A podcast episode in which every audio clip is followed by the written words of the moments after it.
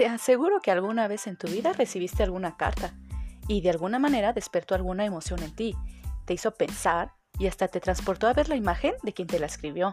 Pero, ¿y si te dijera que Dios hace miles de años escribió una carta para ti? Sí, amigo, así como lo estás escuchando. Solo hace falta descifrarla, decodificarla, porque tal vez la manera en cómo lo estás haciendo no es la correcta o no te parezca que Él te la está escribiendo, pero así fue. Solo te está esperando a que la leas. ¿Te atreverías a descubrir conmigo las cartas de Dios? Atrévete a abrir el sobre. La fecha sigue vigente.